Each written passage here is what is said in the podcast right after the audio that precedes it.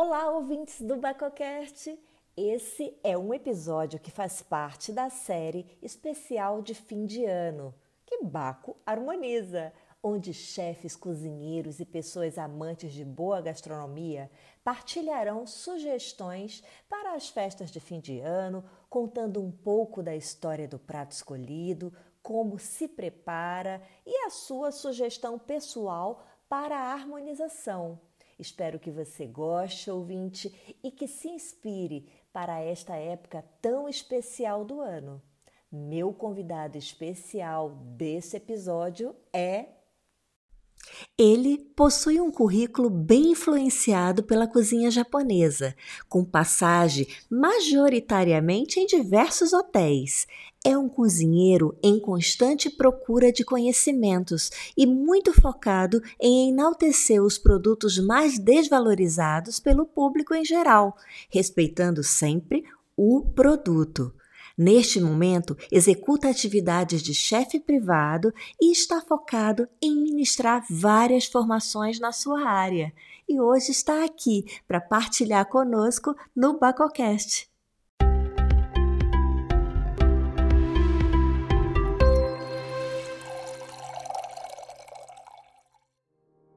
Bem-vindos ao Bacocast, um podcast que é um verdadeiro brinde aos seus ouvidos.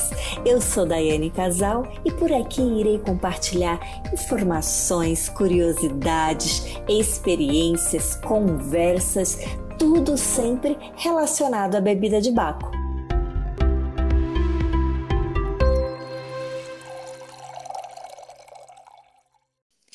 Olá, Walter dos Santos, bom dia! Bem-vindo ao Bacocast! Bom dia, Daiane. Tudo bem? Tá tudo bem, olha, estava lendo aqui a tua apresentação e sem dúvida fiquei bem é, feliz com um detalhe que li aqui, que é que você enaltece os produtos desvalorizados pelo público geral. Vamos começar daí? O que, que são esses produtos que você enaltece? É, claro, o, pronto, quando eu digo nesta vertente da gastronomia que enaltece os produtos que a maioria das pessoas desvaloriza, digamos, por exemplo, um produto que eu agora está numa altura ótima para utilizar, até por causa das ovas, que dão uhum. bastante relevância noutros países como o Japão e Itália, que é as ovas da tainha. Pronto, na, em Portugal falamos fataça quando é vinda do mar, tainha quando vem daquela ligação mar-rio, ah, ok, é. da transição, da transição. Certo, uhum. certo. Da água salobra.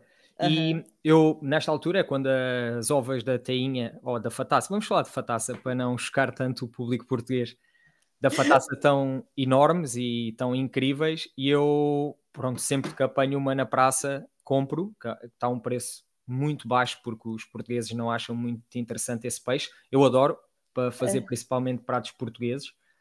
E uhum o, uso as, as ovas em várias experiências, entre as quais baseio muito no mundo japonês, que é no karasumi, e hum, desidrato-a e mais tarde volto a reidratá-la novamente com o álcool. Neste caso, uso o moscatel em vez do mirim japonês e depois volto a desidratar um pouco mais e uso como aplicação nos meus jantares uh, personalizados.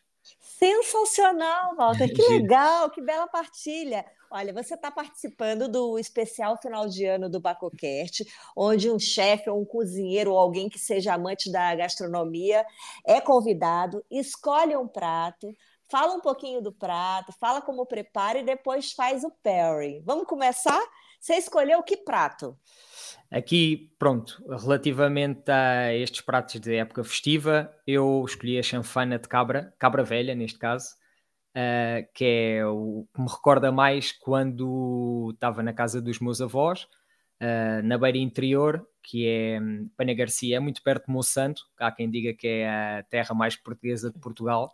uhum. E um, aí o, a chanfana era feita da mesma forma não completamente da mesma forma como é feito na beira litoral, mas aqui com umas variações que eu já vos vou contar e é a melhor recordação que eu tenho no dia 25 de dezembro, sempre que acordava após o dia 24 de bacalhau e couve, normal, mas dia 25 era diferente lá em casa.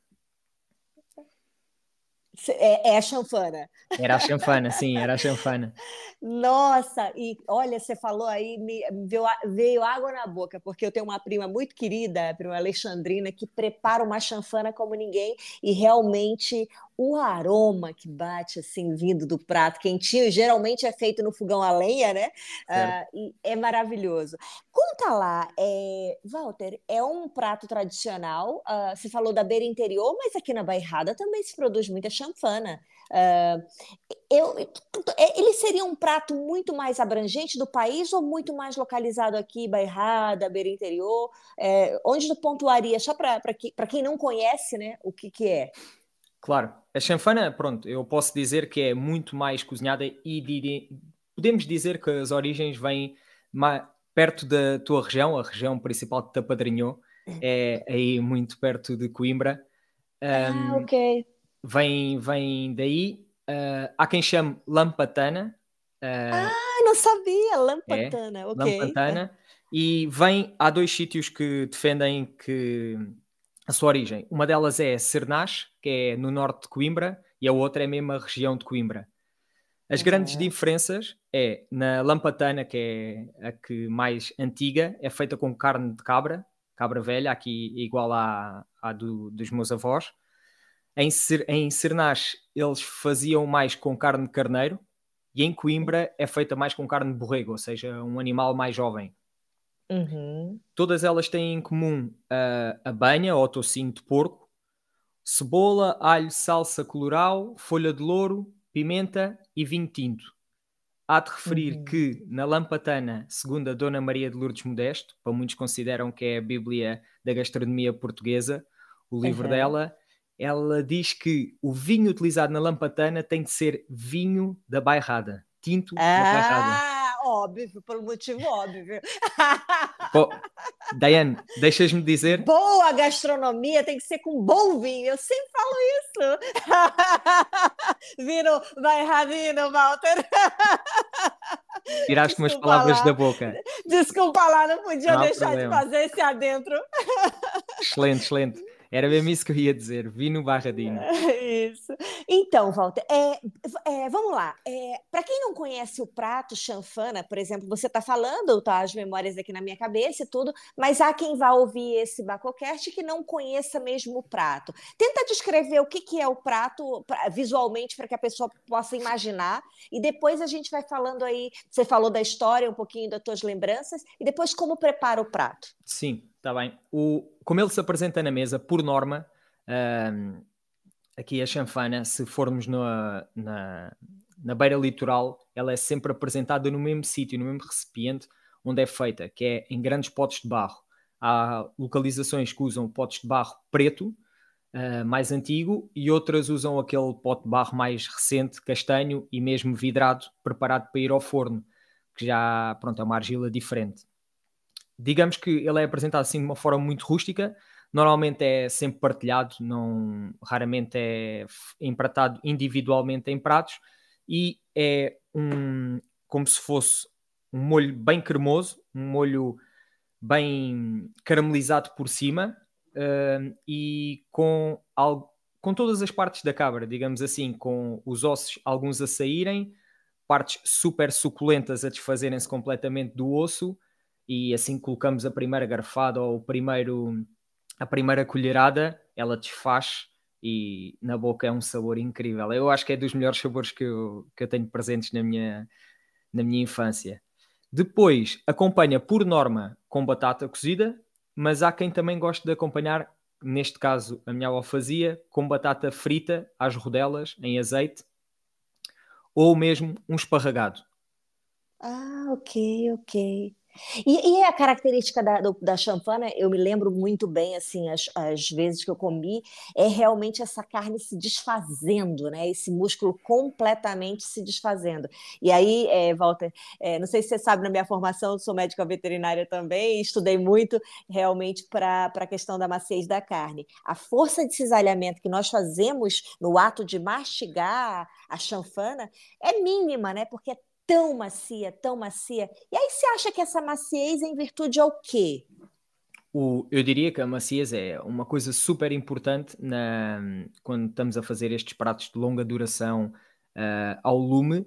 É temperaturas não muito elevadas, sempre que possível, dado ser uma proteína animal, para que o colagênio comece a, a, a desligar do, ou seja, a perder aquela força toda que tem quando ele é quando o animal está cru para passar para aquela força que não está completamente derretida, não desaparece completamente do animal, mas fica super gelatinosa, super agradável.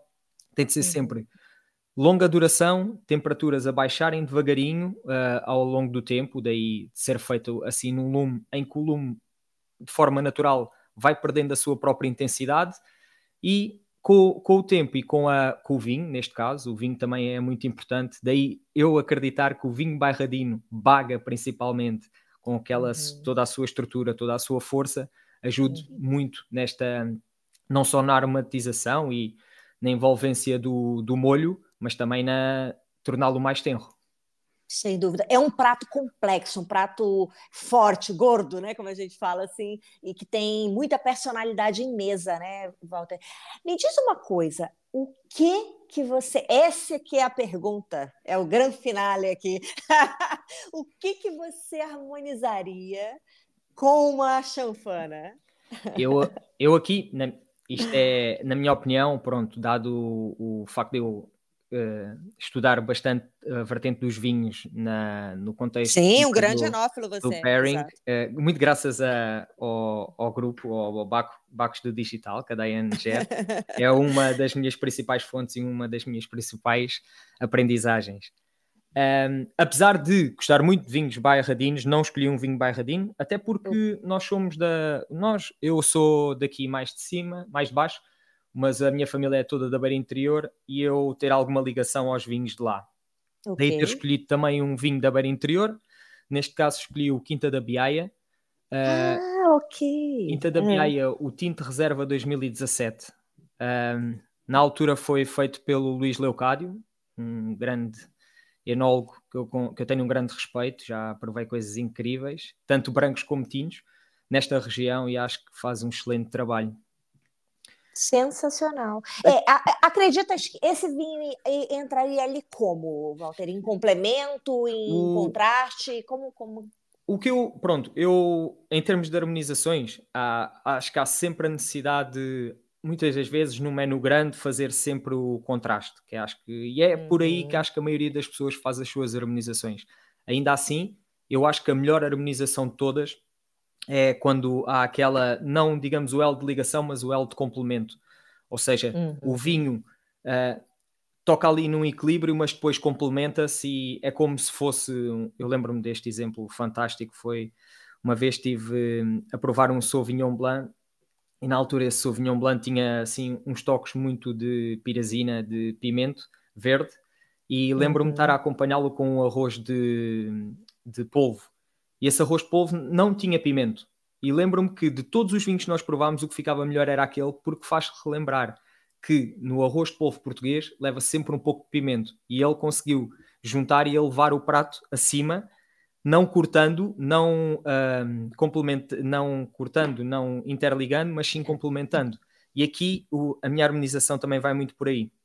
Vai muito pelo complemento. Se bem que tem aqui uma vertente também muito, tem uma boa acidez, isto são vinhos a 700 e 750 metros de altitude, aqui na Quinta da Biaia, em que as principais castas é Turiga Nacional, Turiga Franca e depois tem um pouco de Jaen, para lhe dar algum veio, alguma garra, digamos assim. Mas eu acho que o, que o importante, apesar da acidez, acho que o importante aqui é estas notas que ele tem de pinheiro, resina, que parece que vai ali adicionar, é o que falta nesta, na, na nossa na nossa chanfana aqui estes aromas assim. Quando, ela, quando ele envelhece mais ainda, acho que não, não tem esses aromas presentes, mas vai tê-los, como folha de tabaco ou um alcaçuz ou uma resina assim mais intensa. Acho que vão tê-las e, e acredito que também vai ficar cada vez melhor porque estes aromas ficam muito, muito bem uh, com, com pratos assim mais complexos. Sensacional. Walter, é, é, no teu currículo você fala que é, teve influência muito da cozinha japonesa. Aonde entra isso aí na tua história? Conta lá. Uh, epá, da cozinha japonesa entra muito graças a um grande chefe que eu tenho um grande respeito e uma grande admiração, que é o chefe Lucas Azevedo. Uh, quando eu tinha acabado o curso, entretanto fui trabalhar para um sítio que também gostava de enumerar este chefe, porque acho que este chefe foi a pessoa que fez com que eu começasse a olhar para os vinhos uma forma muito importante na gastronomia, que é o chefe Vasco Lelo. O chefe Vasco Lelo, na altura estava eu a trabalhar no MEM Príncipe Real e ele estava a ter, ao mesmo tempo, entre os almoços e os jantares, estava a tirar um curso de sommelier. E eu aí comecei a achar interessante e comecei a focar mais e daí também entrar nesta área. O, relativamente ao japonês, após ter saído do MEM, fui trabalhar com o chefe Lucas Azevedo num pop-up que, em que era sake, fora do vinho, certo? era de saques e era um local com 12 lugares, cozinha 100% japonesa tradicional. Eu fazia os quentes, o chefe Lucas Azevedo fazia os frios. Pronto, uh, todas as receitas eram do chefe Lucas, mas eu era mais responsável pelos quentes. E aí comecei a criar uma paixão enorme, porque era 24 horas sobre 24 horas, cozinha japonesa. Uh, Sensacional. Mais tarde também tive uma, um bom estágio, que acho que foi um dos grandes estágios que eu tive na, dentro da minha área, que foi no Goju, que é um restaurante japonês também muito tradicional no centro de Lisboa, com o chefe Fagner. Uh, e aí acho que pronto, foi o culminar, foi o extra que eu estava mesmo a precisar para começar a perceber realmente o que, é que era a cozinha japonesa. Acho que foi ali um mestrado que legal, que legal. E é, uma, e é uma culinária, além disso, é sofisticada, é clássica, é, é gastronômica também, é, enobrece aí, aí o currículo de qualquer chefe, né? Claro, eu acredito que sim, eu acredito que sim. E sim. é muito delicada, uma cozinha muito delicada. Sim, exato, exato. Sofisticada mesmo, pela delicadeza e elegância. É, Walter, você coloca também que é, passou por muitos hotéis, mas que atualmente está tá desenvolvendo um trabalho muito pessoal, voltado aí à, à reconexão dos estudos também, voltando. Fala um pouco do que que tu tens uh, disponível hoje para o mercado. Você trabalha é, para pessoas privadas? Faz qual qual que é a tua atividade hoje? É, deixa aqui a, as tuas, os teus contatos também. Está bem. Obrigado, Diane, por este pequeno pormenor. Uh, pronto, neste momento eu estou muito numa vertente freelancer.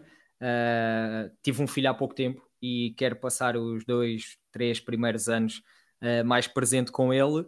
Ainda assim, quero, claro, continuar nesta profissão que eu adoro e hum, achei que a melhor forma seria dar algumas formações Estou a dar algumas formações aqui em duas ou três escolas em Azeitão.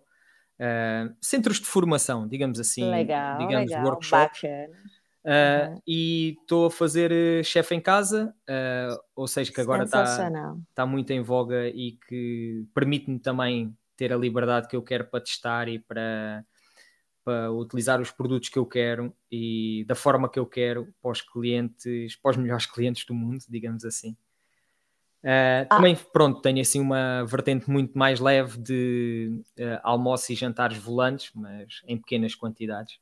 Como estou sozinho a fazer este projeto. É isto. Ai, que bacana! Olha, chefe em casa eu adoro. adoro, adoro. Eu tive um, tive um excelente exemplo lá em tua casa quando fizemos o último Bacos do Digital. Ah, sim, pois com é. Um grande chefe, com um grande chefe. Exato, exato. Ele vai até participar também aqui desse especial de fim de ano. Muito Olha, Walter, é, os teus contatos para quem quer te conhecer melhor, conhecer teu trabalho, deixa tuas redes sociais, onde tu expõe aí a, o teu lado profissional também. O, claro, de, em termos de e-mail, eu posso depois falar, porque o meu e-mail até é um pouco extenso, falar mais facilmente, mais por Instagram ou Facebook. Na, Isso, pode claro, ser. tanto por isto, podem alcançar por Instagram ou Facebook. Normalmente está como walter.dus.santos. É simples. Perfeito. Olha, adorei esse pouquinho aqui, que foi grandioso. Acho que voltar aí com esses dados da, da gastronomia portuguesa é uma delícia, porque a chanfana foi um belíssimo prato escolhido por você e que mostra tanto aqui. Eu, eu falo como o coração vai radinho, né? claro. Olha, sensacional, Walter. Eu te agradeço aí por esse tempinho, tá bem? Um grande abraço. Muito, muito obrigado, eu, Daiane. Beijinhos.